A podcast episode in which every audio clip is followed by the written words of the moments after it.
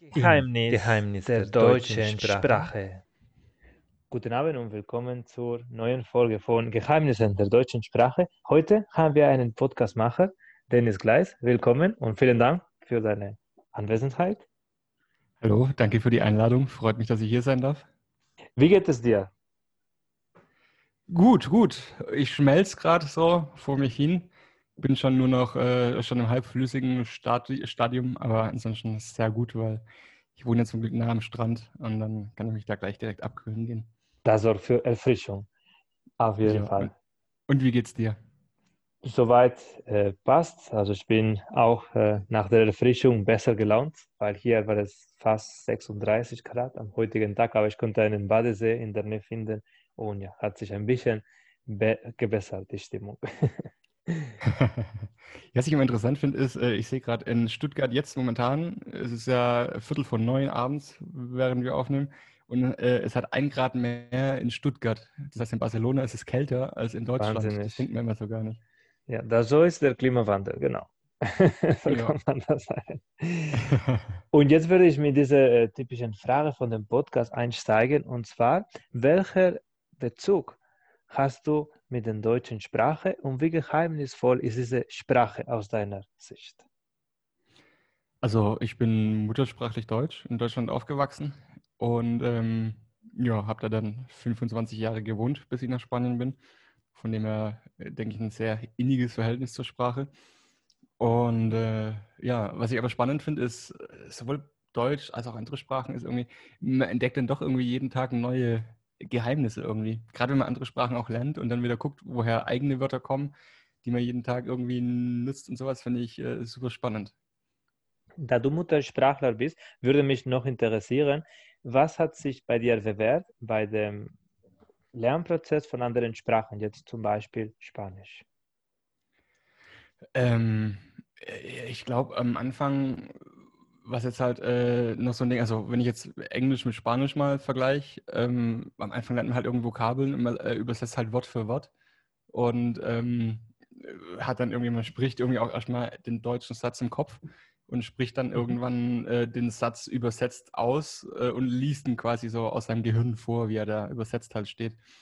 Und äh, wenn man dann mal irgendwie weiter ist und ich nehme an, so wie ich dich jetzt so höre, geht es dir wahrscheinlich auch schon so, dass man dann halt auch irgendwann in einem Stadium ist, wo man äh, Wörter dann nur in der Sprache lernt und dann nicht übersetzt, sondern direkt dann schon auf der Sprache denkt und äh, frei rausredet. Dass man genau im Kontext lernt, sei es so mit diesem Podcast oder zum Beispiel habe ich jetzt äh, Portugiesisch angefangen zu lernen, einfach mit einer sportlichen Aktivität, was tatsächlich, also hat sich einfach gezeigt, es hilft viel, viel besser als der klassische Unterricht. Und so habe ich das von den anderen so Gästen mitbekommen. Und ja, wollte ich einfach so deine Meinung auch dazu kurz hören. Mhm, mhm.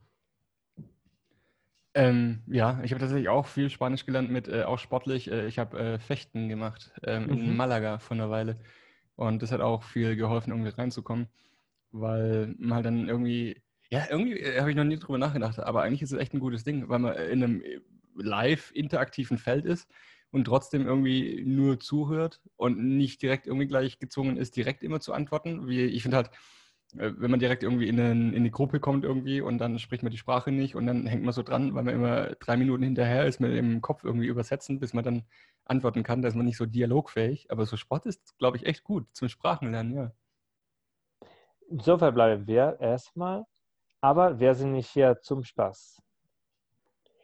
Jetzt kommt der erste Teil und zwar dieser Vortrag. Was für ein Thema hast du dir überlegt?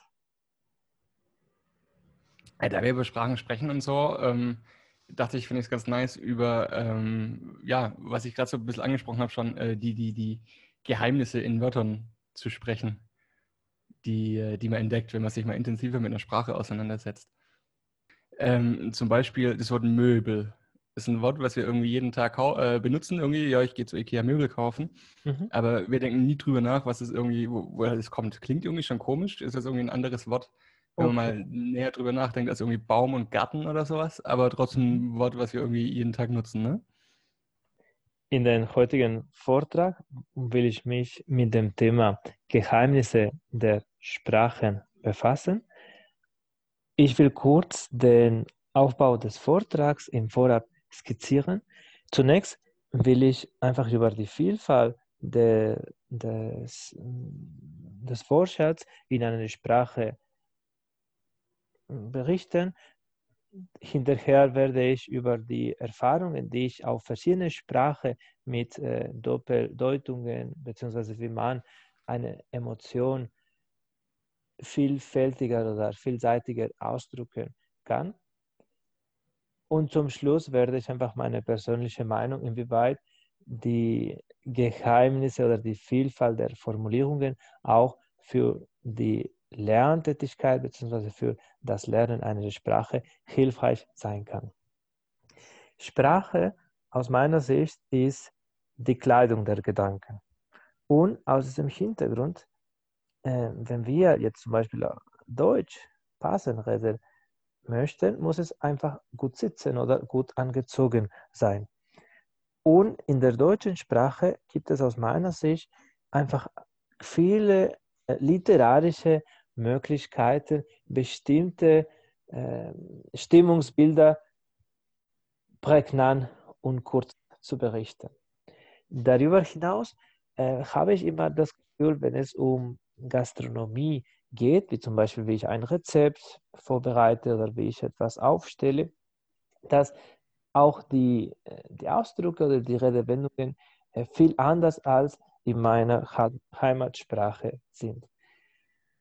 Ähm, das auch möchte ich erwähnen, dass äh, die Emotionen auch von der Kultur, dass der Emotionsausdruck ebenfalls von der Kultur abhängig ist. Und aus diesem Hintergrund ist, äh, sind bestimmte Redensweise, wie zum Beispiel direkter oder mit Unwegen, einfach ähm, gestalten einfach die äh, Vielseitigkeit von, einem, von einer Sprache. Als Beispiel würde ich kurz über ein Thema berichten, die immer, mir immer noch nachdenken lässt. Und zwar, wenn, äh, wenn man einfach ein, ein Gericht äh, vorbereitet, man braucht fast immer dazu Knoblauch und Zwiebel. Und interessanterweise in meiner Heimatsprache, man würde sagen, okay, ich brauche eine oder zwei Zähnen von diesem Knoblauch, was auf Deutsch äh, als C bezeichnet ist. Kurz äh, vor ein paar Wochen hatte ich tatsächlich eine sehr äh, äh, ausführliche Diskussion, inwieweit diese Form von diesem Knoblauch eher so nach einem Zahn, nach einer Zahn und nicht nach einem äh, Fuß, äh, Finger, nach einer C aussieht. Und tatsächlich, jeder von den beiden Ansprechpartnern war so geprägt von einer Vision. Das heißt, entweder das war ein, ein C oder das war eine Zahl. Und man konnte nicht so mehr einfach so den anderen, äh, den anderen Hintergrund nachvollziehen können. Zusammenfassend lässt sich sagen, dass die Geheimnisse der Sprache äh, sehr verknüpft mit der Erziehung oder mit, dem, dort, mit der hiesigen Kultur sind. Nur eine Annäherung, nicht nur in diesem kulinarischen, kulinarischen Beispiel, sondern auch in anderen Lebensebenen, könnte ermöglichen, dass diese Geheimnisse eventuell umgedreht werden und nicht als äh, Berührung, Angst oder als äh, Befürchtung äh, wahrgenommen werden, sondern einfach als eine Möglichkeit, sich zu bereichern. Vielen Dank für die Aufmerksamkeit. Nice, klingt interessant. Ja, finde ich tatsächlich interessant, wie, wie, wie so äh, Sachen irgendwie in unterschiedlichen Ländern unterschiedliche äh, Ausdrücke haben. Ich habe noch nie drüber nachgedacht, dass es ja äh, Zähne hier sind. Aber witzigerweise ist auch Zähne und Zehen ein sehr ähnliches Wort. Mhm. Wo man jetzt auch wieder sagen kann, also im Spanischen ja nicht, ne? Aber im Deutschen schon. Und dann kann man auch wieder sagen, dass irgendwie das vielleicht auch mal Knoblauchzähne waren bei uns. Mhm. Und dann hat irgendjemand gesagt, so, was Zähne, das sind noch Zehen. Oder hat sich einfach verschrieben. Und dann kann man es vielleicht dann irgendwie äh, anders. Ich glaube, es, es, gibt ja unglaublich viele Sachen auch so, die so durch Verschreiben oder Versprechen dann irgendwie sich etabliert haben, obwohl es eigentlich nie so gedacht war. Wie, ich weiß nicht, ob du, ist schon sehr fortgeschrittenes Deutsch, glaube ich, aber äh, die, die, die, die, der äh, klassische Apfel in der Bibel ja. ist ja scheinbar, denken auch manche Wissenschaftler ein Versprecher oder eine Fehlübersetzung mhm. wegen dem Malum und Malum das eine ist schlecht und das andere ist die Frucht oder so ähnlich. Und dann äh, war es wohl im Originaltext so, dass es äh, böse vom Baum genommen wurde und der andere hat dann aber den Apfel übersetzt, was halt ein, das gleiche Wort quasi ist, nur ein L-Unterschied oder sowas. Und zack, haben wir 2000 Jahre Kulturgeschichte äh, anlöscht wegen einem Menschen, der nicht richtig übersetzt hat. Gott sei Dank, die Apfel sind nicht verpönt, aber na, das stimmt, das macht schon einen Unterschied. cool. Genau. Das war der erste. Okay, ja, Maskenpflicht. Jetzt der zweite Teil ist diese Diskussion und du hast dir das Thema Maskenpflicht überlegt. Würdest du kurz äh, berichten, für welche Position du dich entschieden hast? Ja, ich bin der Meinung, dass Maskenpflicht ein sehr gutes Mittel ist, um mit äh, relativ wenig Einschränkungen und vor allem sehr wenigen bis gar keinen wirklichen Nebenwirkungen ähm, einen großen Effekt bei der ähm, Möglichkeit, die Pandemie zu kontrollieren oder zumindest ein bisschen zu, zu äh, unterdrücken. Ähm, jetzt weiß ich nicht, wo ich mit dem Satz angefangen habe, aber dass es ein gutes Mittel ist dazu. Und äh, darum bin ich äh, pro Maskenpflicht. Okay, also ich habe so verstanden, dass du meintest, dass das muss in allen äh, Bereichen, weil äh, deiner Ansicht nach, das hat keine Nebenwirkungen. Genau. Ich habe das so aber anders erlebt, dass man unter dieser Maske vor allem bei der aktuellen Hitzewelle tatsächlich einen Sauerstoffmangel hat. Und das macht mir tatsächlich äh, zu Sorgen, muss ich zugeben. Und da ist, äh, wie gesagt, äh, das auch zu berücksichtigen, inwieweit diese Maskenpflicht auch einige andere, zum Beispiel nicht Opfer, aber andere so Komplikationen mit sich tragen könnte. Ja, ich glaube, dass das äh, Problem mit dem oder das Gerücht mit dem Sauerstoffmangel schon widerlegt wurde. Und äh, vor allem äh, bin ich der Meinung, dass Leute, die gegen die Maskenpflicht sind, ähm, früher im Leben schon scheinbar einen viel zu langen Sauerstoffmangel im Gehirn erlitten hatten, weil sonst wären sie überhaupt gar nicht erst gegen die Maskenpflicht. Ich ähm, verbinde auch diese Maskenpflicht mit einer gewissen genau ähm, Zwang, dass man sich nicht zeigen muss. Also wir in der westlichen Gesellschaft, wir sind daran gewohnt, einfach unser Gesicht frei zu zeigen. Das heißt, wir müssen keine Ängste, dass alle so genaue Rechte haben, sei es geschlechtstechnisch oder je nach oder soziale Sicht. Und diese Maske, aus meiner Sicht, würde Maskenpflicht würde einfach einen Rückgang in unseren persönlichen Gestaltung Stell dich zum Beispiel vor, dass man äh, diese Masken äh, Pflicht machen würde. Was wäre für die Betroffenen, die zum Beispiel nur äh, durch äh, die Lippen zu lesen sich verständigen können?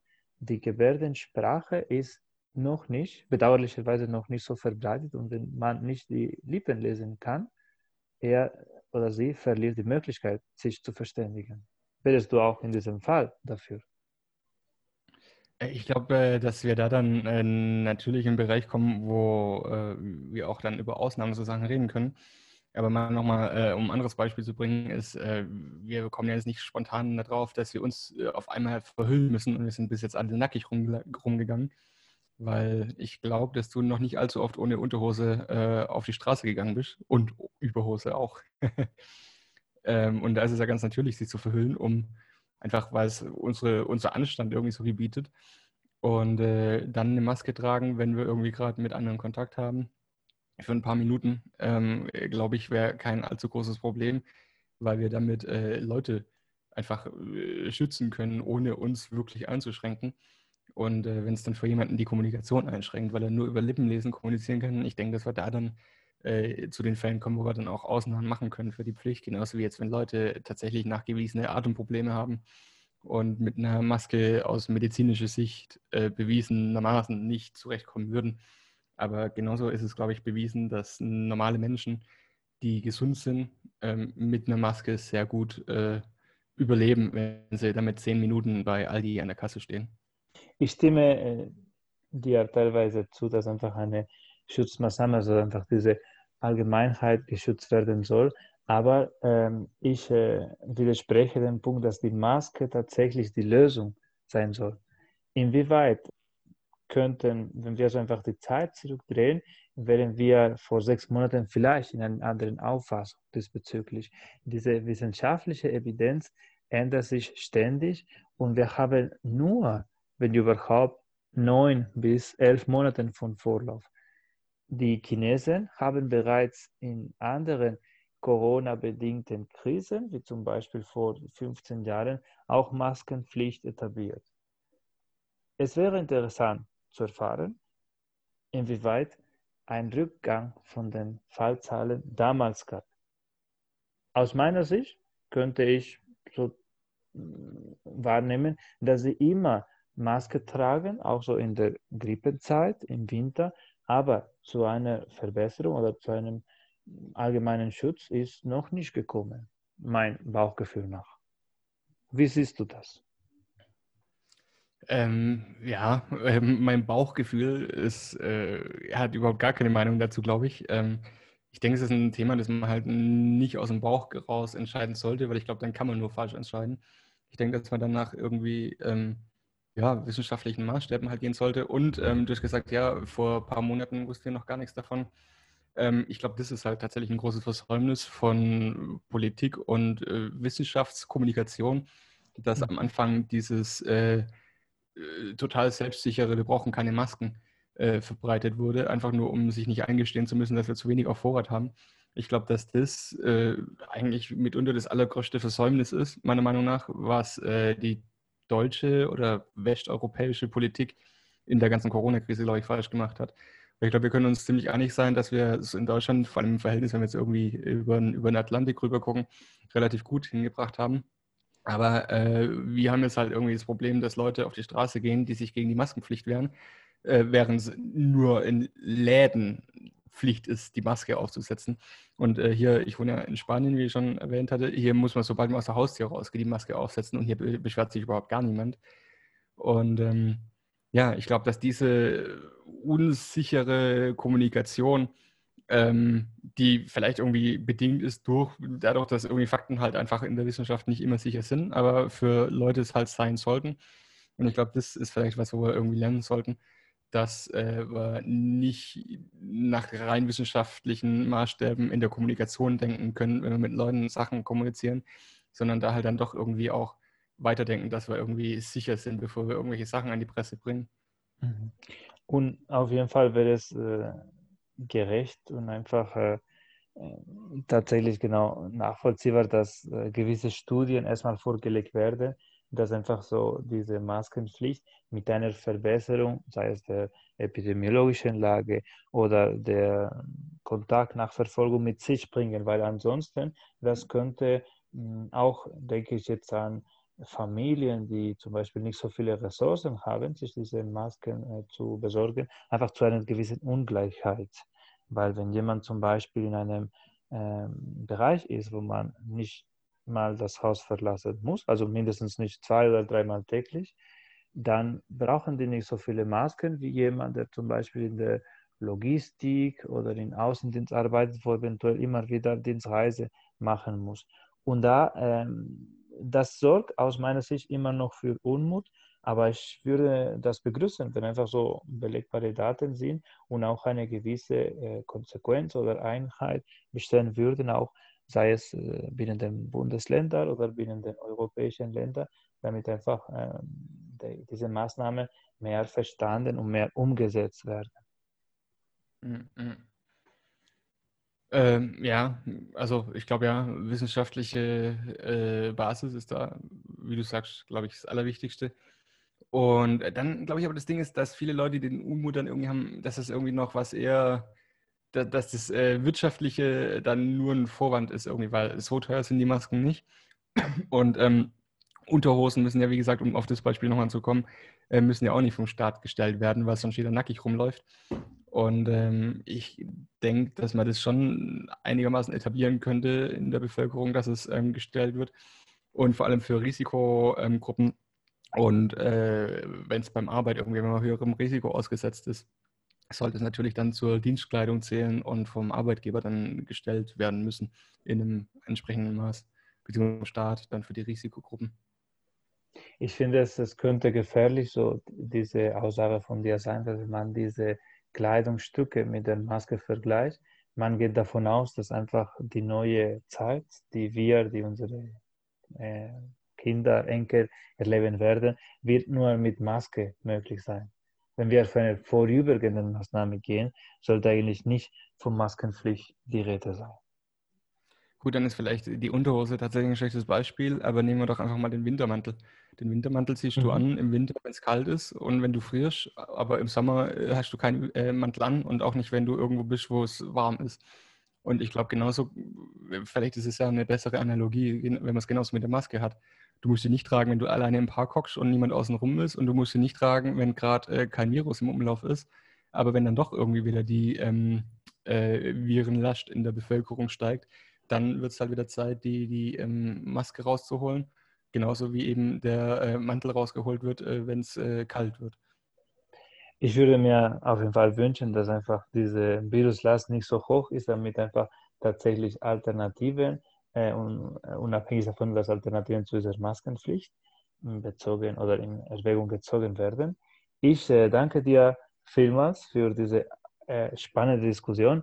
Eigentlich genau ist es immer so, dass wir immer so eine, äh, ein spontanes Thema und ich muss die Ansicht, das bedeutet nicht, dass ich jetzt diese Ansicht oder dass äh, du diese Ansicht unbedingt hast. Aber das war interessant, sich um ein aktuelles Thema zu beschäftigen. Das hat auch ein bisschen aus meiner Sicht mit dieser so, wie ist das Verständnis oder wie diese Eigenverantwortung, sei es in deiner aktuellen Gesellschaft, sei, sei es in meiner. Also es äh, ist sehr interessant, wenn man so eine Reise macht, inwieweit in, je nach äh, ja, Kessel, je nach äh, Ort, wo man äh, sich äh, aufhält, inwieweit das Verständnis über diese gesellschaftlichen Normen anders ist. Das ja, hat mir schon zum Nachdenken gebracht, dieses Thema mit der Maskenpflicht. Mhm. Ja, war nett, mit dir drüber zu reden und äh, bin auch gespannt, ob wir gleich noch über deine richtige Meinung reden können. Prima, in diesem Sinne, ich äh, habe mich sehr gefreut und bis zur nächsten Folge. Vielen Dank. Vielen, vielen Dank dir, war schön, bis dann. Weitere Folge findet ihr in redcircle.com Geheimnisse der deutschen Sprache.